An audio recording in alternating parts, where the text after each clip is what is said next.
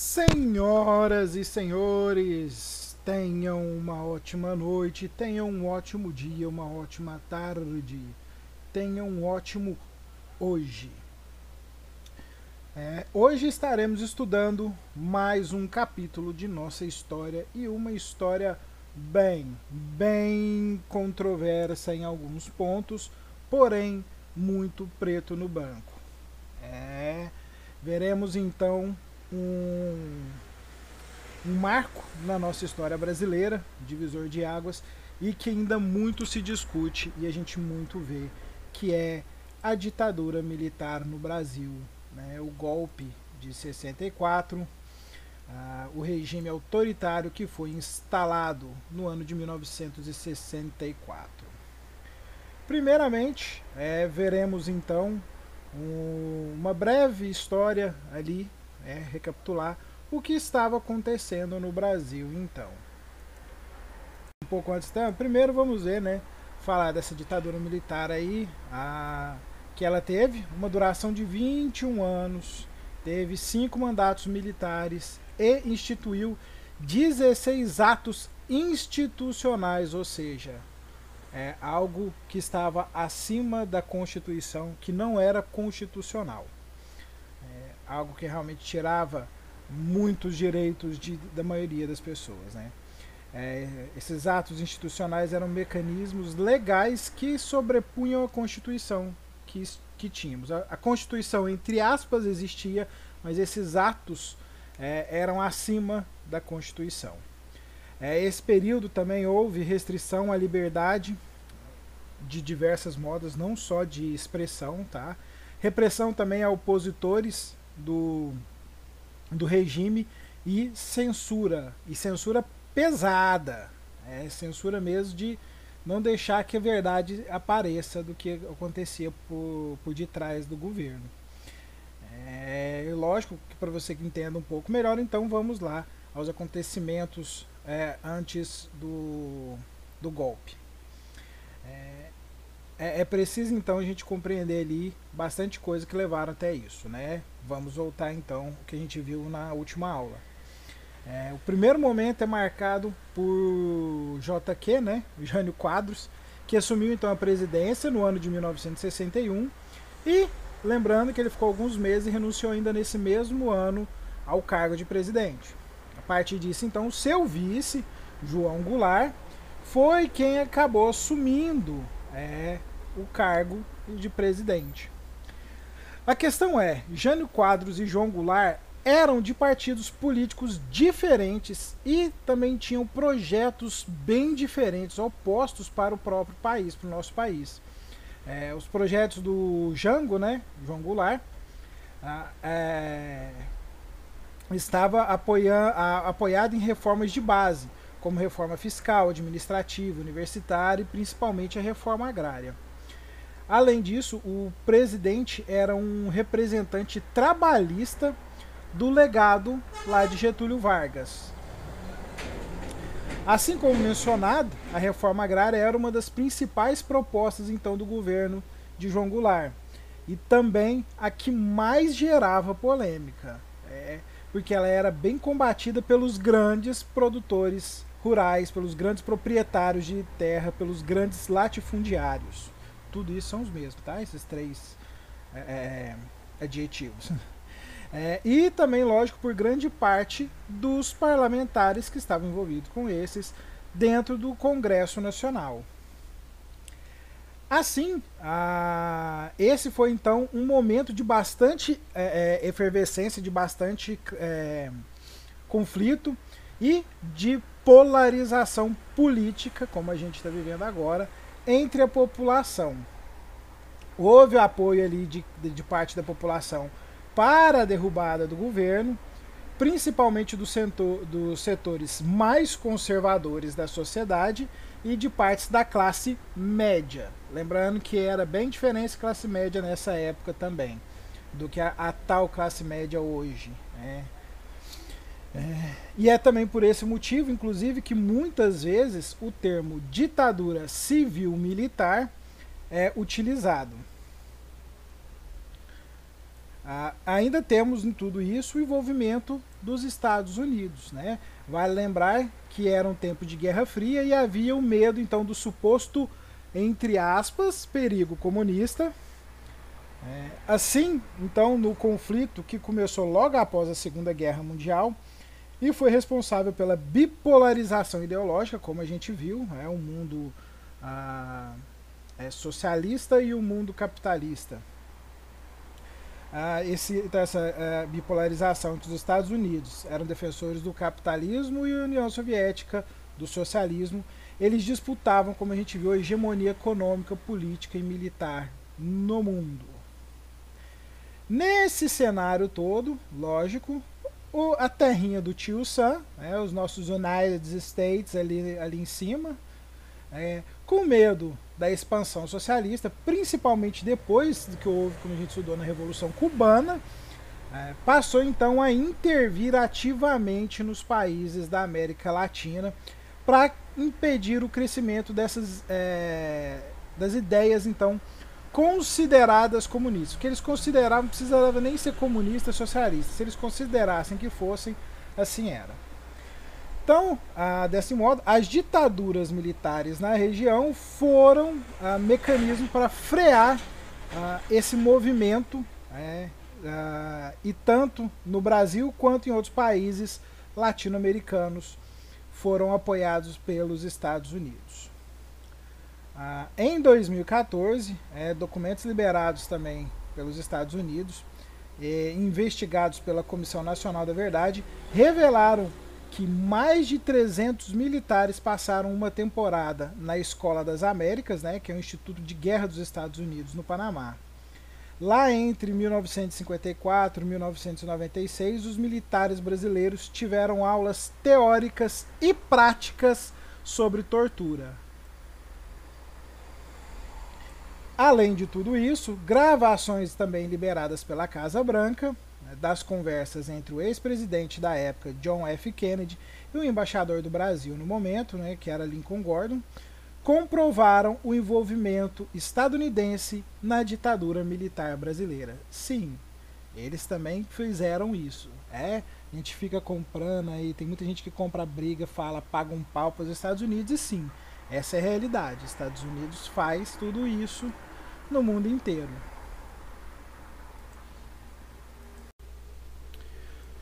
Então, ah, no dia 31 de março do ano de 1964, tanques do exército brasileiro foram enviados ao Rio de Janeiro, onde estava o presidente João Goulart, nosso querido Jango. Três dias depois, João Goulart então partiu para o exílio no Uruguai e uma junta militar assumiu o poder no Brasil. No dia 15 de abril, o general Castelo Branco toma posse, tornando-se então o primeiro de cinco militares a governar o país durante esse período. E assim se inicia a ditadura militar no Brasil, que vai até o ano de 1985.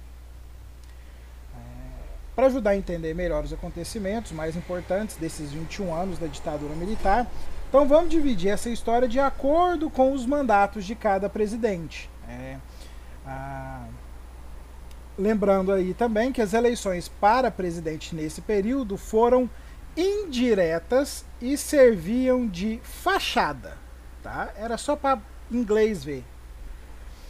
Eram processos antidemocráticos, pois o partido que estava no governo, Arena, possuía o controle tanto da Câmara dos Deputados quanto do Senado Federal.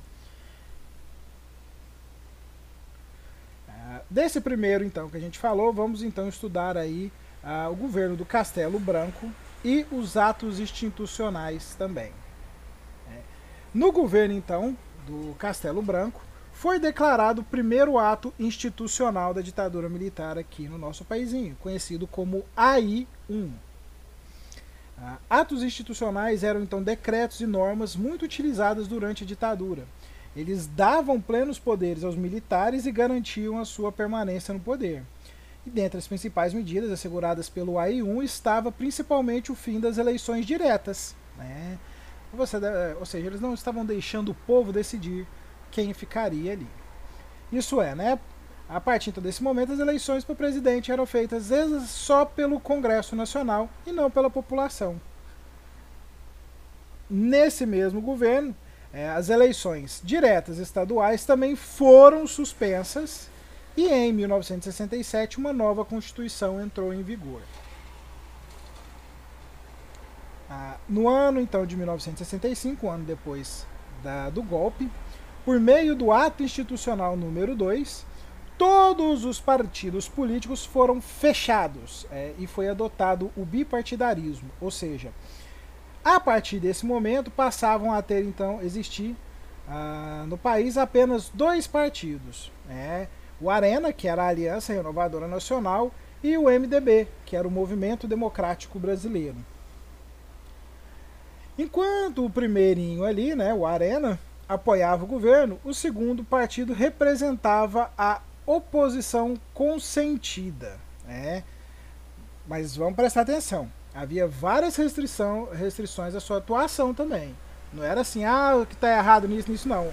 Porque a gente sabe que nessa época também, né, muita gente desapareceu, assim, sumiu, né? Muita gente era presa à toa. É, então, e essas mesmas às vezes sumiam, como eu disse, morriam, né? Se é, apareciam suicidados por aí também, né, né, dentro da cadeia, coisas bonitas, é, da, do período que talvez a gente nem entre para não ficar ruim na memória de vocês. Mas se vocês tiverem oportunidade, vocês verão que o trem foi feio. Essa medida, né, a, ao mesmo tempo a, em que fortalecia o poder executivo, é, proporcional, executivo lembra, é o presidente, é, proporcionava então uma imagem é, de legalidade à ditadura, é, pois mantinha o Congresso Nacional em funcionamento, apesar de ter sido fechado em alguns momentos. Então era só de fachada que o Congresso existia. Além disso, também unir todos os partidos de oposição em apenas um partido, né, que era o MDB, também foi uma estratégia dos militares para facilitar a repressão aos opositores do regime, como a gente, como eu acabei de falar. Ah, o AI-2 também mudou ah, bem os dispositivos da, é, constitucionais, né, alterando principalmente o funcionamento do poder judiciário e concentrando cada vez mais o poder no executivo, ou seja, ele vai tirando o poder tanto do, do, do legislativo quanto do judiciário e ele vai colocando cada vez mais no poder dele, é, na mão dele, do presidente. Lembrando que o presidente sempre ali é um militar. A gente vai ver bem mais. É.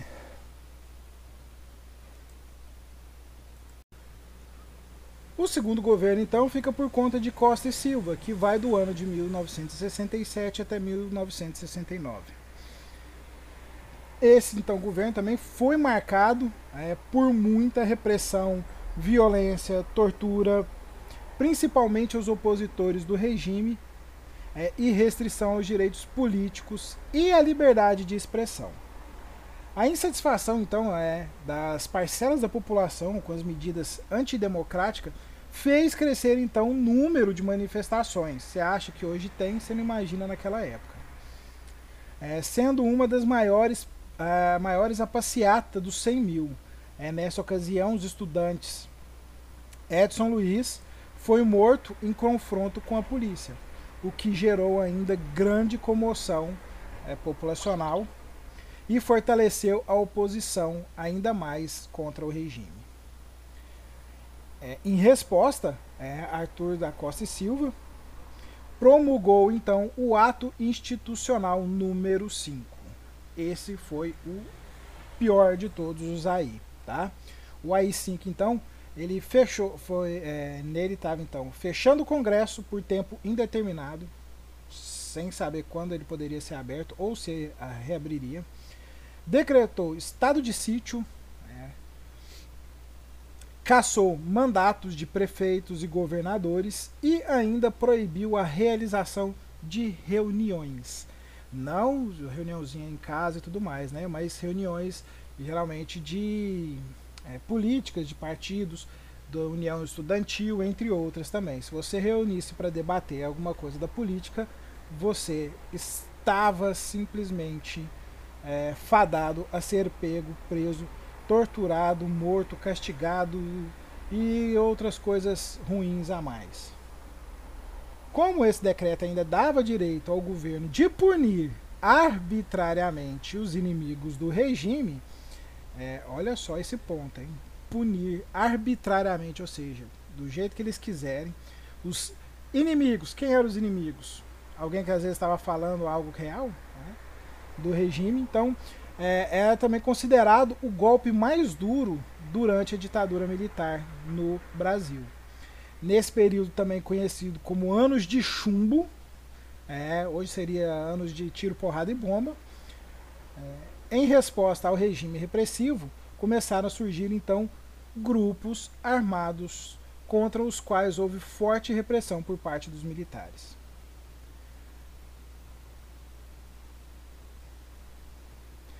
Outro dos governos também, logo em seguida, foi o governo de Médici, é, de 69 a 74, 1969 a 1974.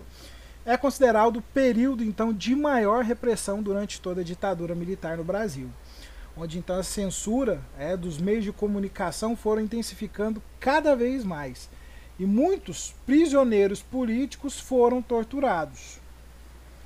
Afinal, né, o, os movimentos de oposição ao regime eram reprimidos por diversas frentes do governo ah, militar, como a gente viu. Além disso, o período também ficou conhecido ainda como o milagre econômico.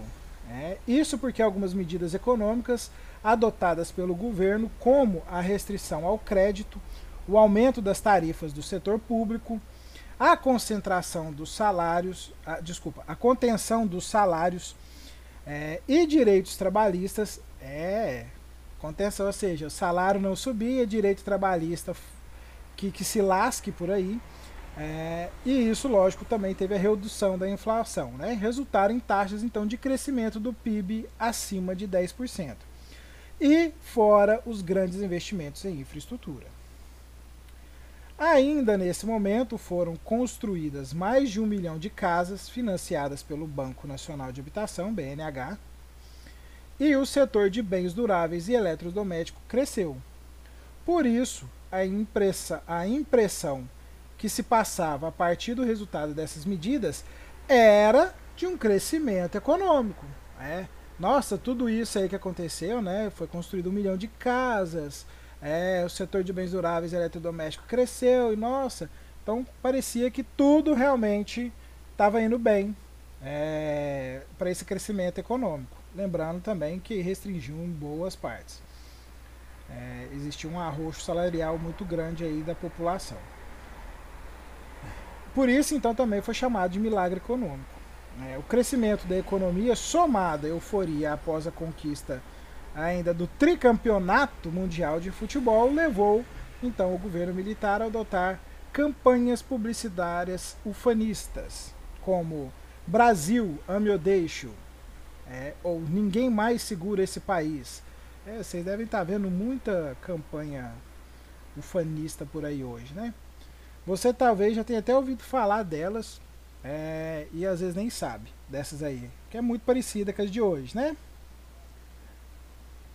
Esse tal milagre, né? No entanto, deixou também pra gente, esse milagre foi tão bom que deixou uma dívida externa muito, muito, muito, muito grande é, para o país.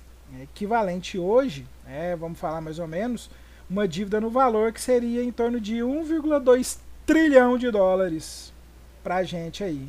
Muito, muito maior do que a atual dívida que temos é, cujo valor estimado no ano de 2017 foi de 37,36 bilhões. É, ou seja, muito, mas muito mais do que o dobro, muito mais do que o triplo é, tinha, né? O milagre econômico estava bom, né? Tava devendo todo mundo no mundo. Isso então significa que o milagre gerou, na realidade, a dependência brasileira por empréstimos externos nos anos que seguiram tudo isso. Além disso, o milagre ainda foi acompanhado de maior desigualdade de renda. Ou seja, a riqueza foi se concentrando ainda mais nas mãos dos ricos e a camada dos pobres, é, de pobres da população, teve então uma situação econômica e social ainda mais precarizada. Ou seja, aquela música antiga, né? Eu era da idade de vocês aí quando tinha, né? onde o rico cada vez fica mais rico e o pobre cada vez fica mais pobre, né? Bom, xibom, xibom, bom, bom para vocês. É isso. Ah, o índice, então, é, Gini, é, que mede a concentração de renda de um país, alcançou no ano de 1977 o pior, o pior nível da história, é, com um número de 0,62 que isso significa, na verdade, que a concentração de renda maior do que é registrada atualmente no país como Namíbia e Haiti, que são países devastados por guerras civis uh, e extremamente pobres. Uh, no ano então de mil, eh, 1973 houve então a chamada crise do petróleo no mercado internacional. Ah, com o aumento do preço então do combustível, a inflação no país continuou a subir ainda mais. E no ano de 1974, a inflação era de quase 30% ao ano, chegando à taxa de mais de 242% ao final da ditadura. Vocês ainda não acompanham, né? Vocês veem que a inflação atualmente ela é difícil, esses índices são, mas ainda são muito baixos. Eu ainda peguei uma época, eu lembro, a, que a inflação, quando chegava a 8, 6%, pouco mais, acho que chegou até da 18 na década de 90, mais ou menos assim, já era uma coisa estupenda, ou até mais do que isso. É. Realmente era terrível. Se vocês acham que hoje tem crise, imagina nessa época para quem era pobre os negócios aumentando. Um dia um preço na gôndola, outro dia estava o dobro, no outro dia já aumentava ainda mais e toda hora gente só trocando preço na prateleira de produto. É, é bravo. Além de tudo isso, é, os investimentos também na economia brasileira caíram, caíram drasticamente, reduzindo ainda mais o consumo e a geração de empregos. Diante de tantas dificuldades assim, então, o governo militar passa a perder apoio de diversas partes. No ano de 1971, então, foi promulgado um decreto-lei que tornava ainda mais rígida a censura à imprensa. A imprensa, quando a gente fala, era jornal impresso e jornal televisivo. É, não tinha WhatsApp na época não, viu gente? Não tinha blog, não tinha internet, não tinha nem computador. É, era rádio, televisão e jornal impresso, não sei nem se vocês conhecem isso. É, os grupos então de esquerda sofriam forte repressão também e foram criadas instituições para lutar contra esses grupos, é, como o DOI, né? vocês devem ouvir falar também, né, que é o Departamento de Operações Internas, e o COD, né? O DOI COD, que é, no caso, o COD seria o Centro de Operação de Defesa Interna. Estes órgãos eram utilizados como centro de aprisionamento e tortura e se localizavam nas principais cidades brasileiras. E temos é, também o general Geisel, no ano então de 1974 a 79, inicia seu governo com uma ligeira abertura política, é, bem lenta, gradual e segura. Na prática, lógico, isso significaria transição para um governo de regime democrático, ainda monta, é, mantendo basicamente os mesmos grupos de oposição e aqueles uh, movimentos populares excluídos do processo então de decisão política. Essa transição também tinha como principal razão é, o desgaste das Forças Armadas após anos de repressão, violência e restrição à liberdade do cidadão brasileiro. É, as, viola as grandes violações então, aos direitos humanos, que o Brasil já havia, né, fazia parte então da, da assinada né, Declaração dos Direitos Humanos, fazia parte da ONU. É, e repressões violentas então continuaram apesar do início dessa abertura.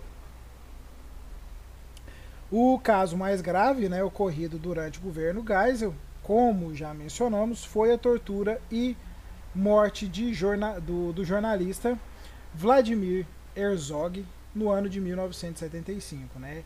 Um episódio que gerou uma grande comoção popular, mas Geisel não tomou providências para punir os responsáveis.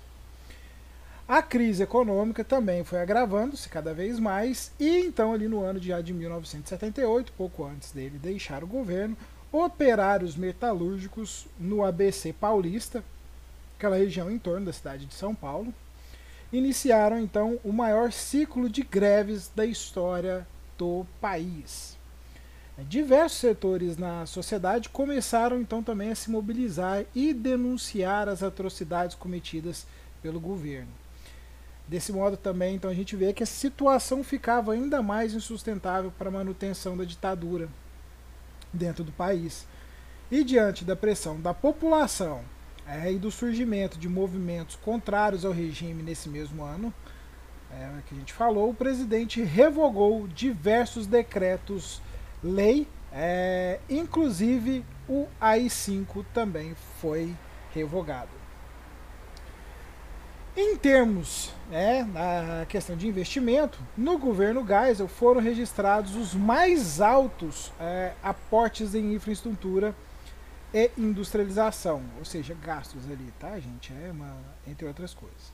Desde o início, então, da ditadura militar, atingindo, então, 23, um pouco mais de 23% do PIB.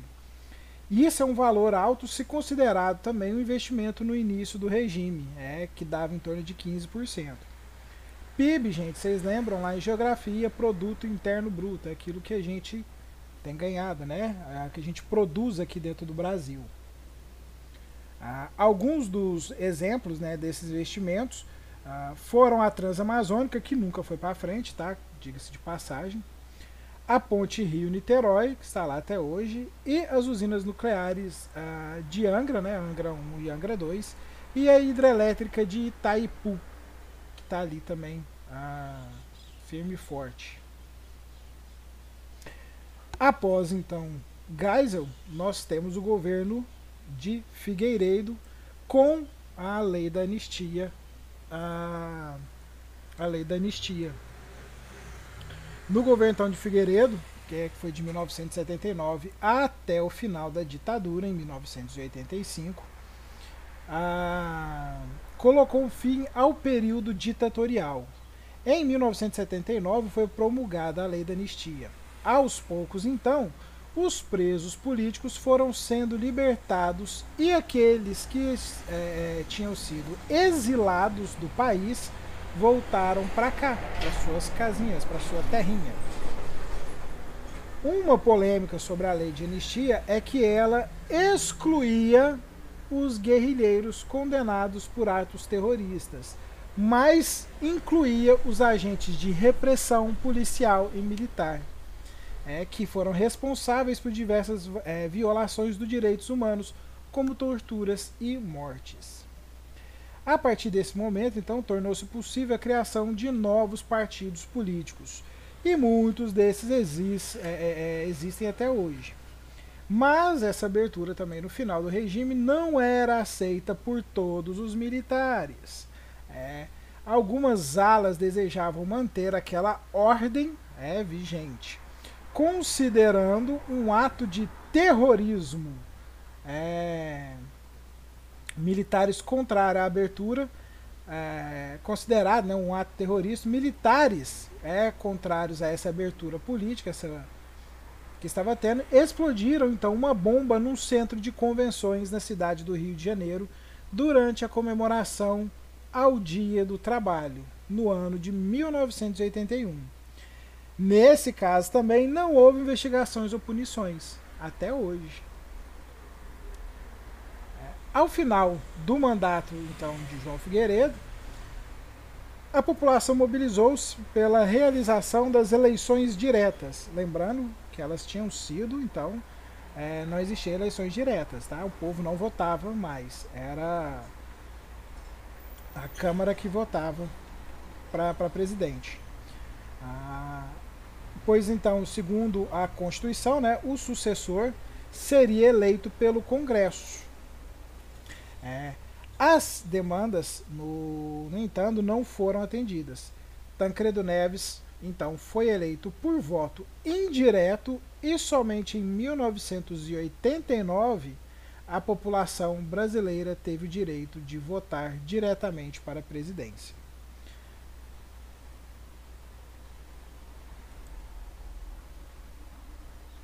Foi quando eles elegeram o Fernando Collor de Mello, que também foi fez umas cagadinhas aí na, na nossa economia, senhoras e senhores.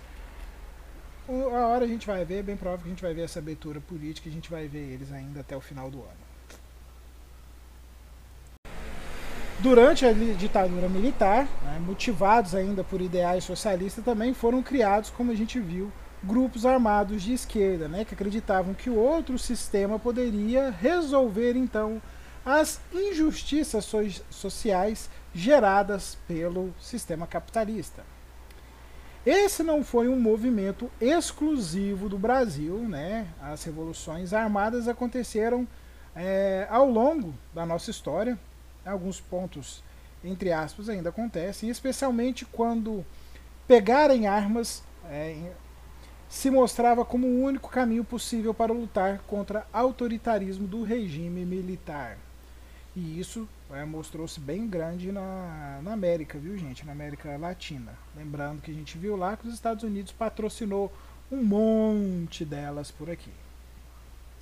Esses grupos, então, também clandestinos, né, agiam na é, é, clandestinos, agiam é, foragidos e muitos guerrilheiros afastavam também da sua vida civil para planejar e executar as ações. Para combater essa luta armada, né, os militares eh, se utilizavam então também de inúmeros recursos jurídicos, políticos e militares.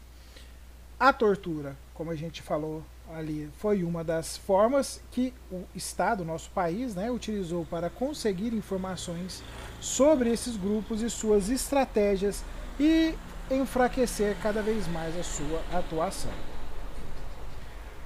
No campo cultural, como resistência à ditadura, né, a, a, a gente viu aí uma boa parte da ditadura, a, de, de, tanto a passeata né, é, de diversos setores da sociedade, mais a luta armada, mas essa não era a única forma de resistência que o país tinha. É, apesar das restrições à liberdade de imprensa e de expressão impostas pela censura, muitos artistas, músicos, cineastas manifestavam então seu posiciona o seu posicionamento que era contrário ao regime militar, ainda que de maneira metafórica, né? ou seja, não visivelmente, não explicitamente, é para que eles não fossem então condenados como opositores ao regime. Ah, isso mostra então que é, dentro desse período a gente não pode deixar jamais de dar essa grande importância a, da parte cultural e artística do nosso país. Nomes como de Tom Jobim, Vinícius de Moraes, Chico Buarque, Gilberto Gil, Caetano Veloso, por exemplo, é, são cantores e compositores que utilizavam, é, utilizaram a música para manifestar a sua opinião. Ah, o tropicalismo é, por exemplo, que foi um movimento forte de oposição à ditadura e de construção da identidade cultural brasileira ah, também. Diversos artistas, músicos, escritores foram exilados durante a ditadura, né, durante esse período, exatamente por suas músicas, poesias, ideais, entre outra coisa. Um dos exemplos de música ah, que se referia é, contra a ditadura era Apesar de Você, do Chico Buarque. No princípio ali, os militares não perceberam que a letra era uma mensagem a eles e liberaram a canção. Sim, é dessa moda. Até para você ter uma canção, lançar uma canção, eles liam para ver se não tinha nada é, do que eles não queriam. Mas a população entendeu o recado é, da música e logo em seguida o governo militar proibiu a execução da música e destruiu os discos. Concluindo então, gente, a ditadura militar né, no nosso país foi um longo período da história no qual a democracia é, foi suprimida por um regime autoritário. É, é verdade que houve crescimento econômico, sim, porém sem distribuição de renda. Não se esqueçam, houve um crescimento econômico e os ricos ficaram ricos e os pobres foram ficando mais pobres. Também é verdade que outras ditaduras na América Latina foram mais violentas é, do que aqui. Entretanto, sabe-se que este foi um período de restrição das liberdades de expressão e também que a violência, a tortura foram utilizadas como a principal forma de repressão por parte da, da ditadura. É, apesar é, da página dura da nossa história. Isso é uma página realmente é, de nem uma página, é um livro é, de capa preta ou as páginas bem pretas, né, escrita com caveiras. É, conhecer, né, a gente conhecendo esse momento político contribui muito, muito mesmo ainda para o entendimento da nossa sociedade, principalmente em pontos políticos que ainda acontecem hoje. É, e exatamente até para prevenir que os valores democráticos sejam até desrespeitados novamente. Então vale lembrar, vale ressaltar a importância de ver um período que dentro da nossa história ele é bem próximo, como vocês podem ver, eu novão, bonito desse jeito, é, nasci já no final desse período, mas ah, talvez pais de vocês é, e até avós de vocês viveram esse período. E isso é isso é de extrema importância ver que o período era cheio de medos, entre outras coisas ah, também. E o tanto que ainda faz parte do não do imaginário, mas do nosso social. Vários dos nossos políticos atuais, é, não vou citar nomes, ainda são dessa mesma leva desse mesmo período que pegaram tudo isso. Alguns vieram como heróis e se tornaram vilões, e outros é, que eram vilões continuaram a mesma coisa. Mas sempre estudem esse período, vejam, leiam tudo que tiver e vocês verão referências em muito do que se acontece hoje, principalmente na, no desrespeito à nossa democracia lutem pela democracia. Não esqueçam que se vocês precisam também ah, dos seus direitos, você também tem que cumprir com eles. Mas nunca deixe de acreditar numa democracia de fato.